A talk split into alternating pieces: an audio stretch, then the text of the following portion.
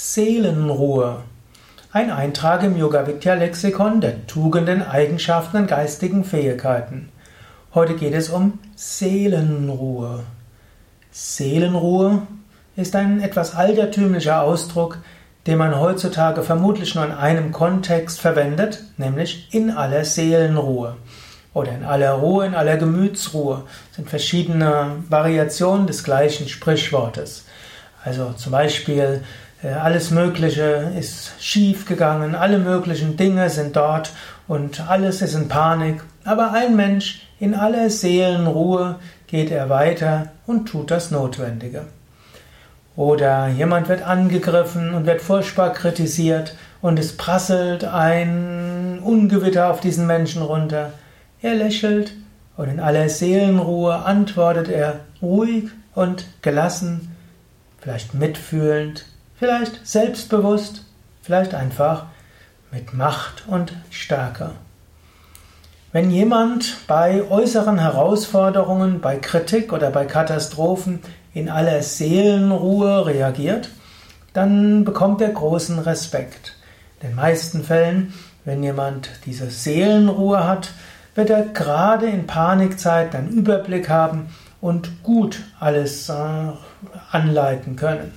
Dieses, diese Fähigkeit zur Seelenruhe in Gefahr, die Fähigkeit zur Seelenruhe in Katastrophen und Panik, die Fähigkeit zur Seelenruhe bei Angriffen und Kritik ist eine wertvolle Eigenschaft, die man kultivieren kann, zunächst mal im kleineren.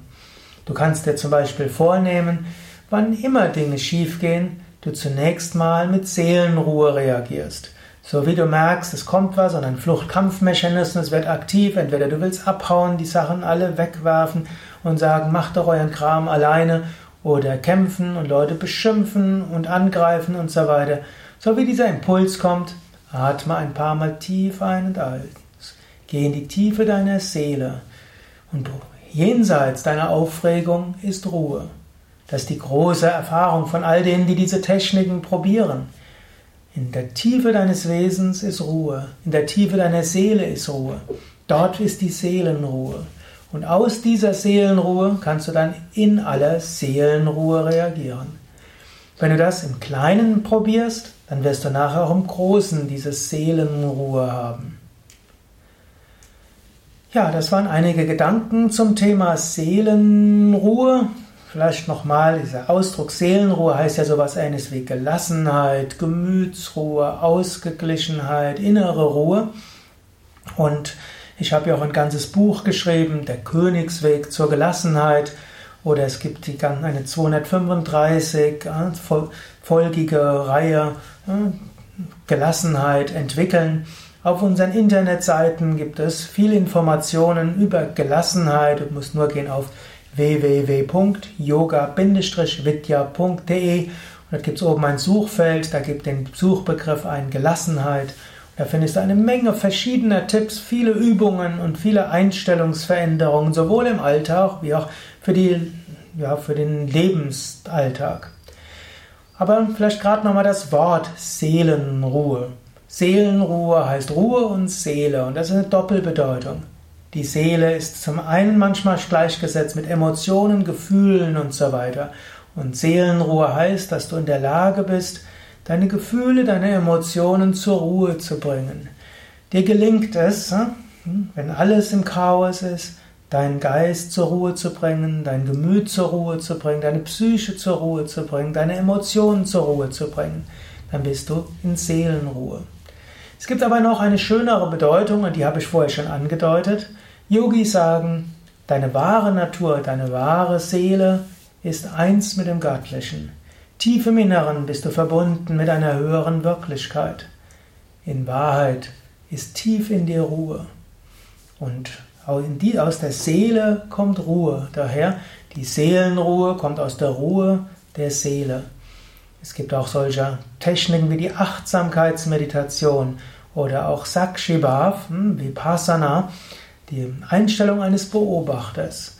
Wenn du merkst, wie du unruhig wirst, beobachte, wie deine Unruhe sich anfühlt, welche Gedanken da sind, welche Emotionen da sind, welche Gefühle da sind und wo sie da sind. Beobachte es. aber beobachte es. Dann kommst du raus aus der Identifikation. Du kannst sagen, ah, da ist gerade Unruhe, ich spüre es als Gefühl zwischen Nabel und Kehle, es ist etwa 10 cm breit, scheint noch bis vor das Brustbein zu gehen, bis zur Wirbelsäule, da ist eine Emotionssäule. Schon bist du im Beobachtungsradius. Und du kannst merken, ja, meine Hände zittern und Angst und Schweiß ist ausgebrochen. Und dann beobachtest du das. Und dann kannst du weitergehen und sagen, wer bin ich, der ich das beobachte? Wo bin ich, der ich das beobachte? Wo ist diese Ruhe in mir, von der aus ich das alles beobachte? Dann gehst du in deine Seele, findest Ruhe in der Seele und wenn du Ruhe in deiner Seele bekommst, dann entsteht auch Seelenruhe auf dem Ebene des Gemütes und der Emotionen. Gehe in den Bereich jenseits der Emotionen, dort findest du Ruhe. Gehe in diese Ruhe, dann wird auch dein Gemüt sich beruhigen. So hat Seelenruhe diese wunderbare Doppelbedeutung. Ja, mehr Informationen über Seelenruhe und alle anderen Tugenden, Eigenschaften und geistigen Fähigkeiten auf wiki.yoga-vidya.de yoga-vidya.de